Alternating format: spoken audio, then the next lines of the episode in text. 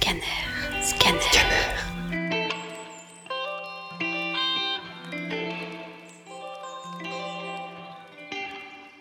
Souvent, on compare une personne qui souffre d'anorexie à une personne qui ne mange pas, se fait vomir, compte ses calories ou autre. Or, c'est totalement faux. En effet, une personne peut être atteinte d'anorexie sans avoir des problèmes de poids. Cela se manifeste simplement par le fait de catégoriser des aliments. En effet, l'année passée, j'ai été anorexique et j'ai souffert d'anorexie. J'ai été hospitalisée pendant deux mois et demi.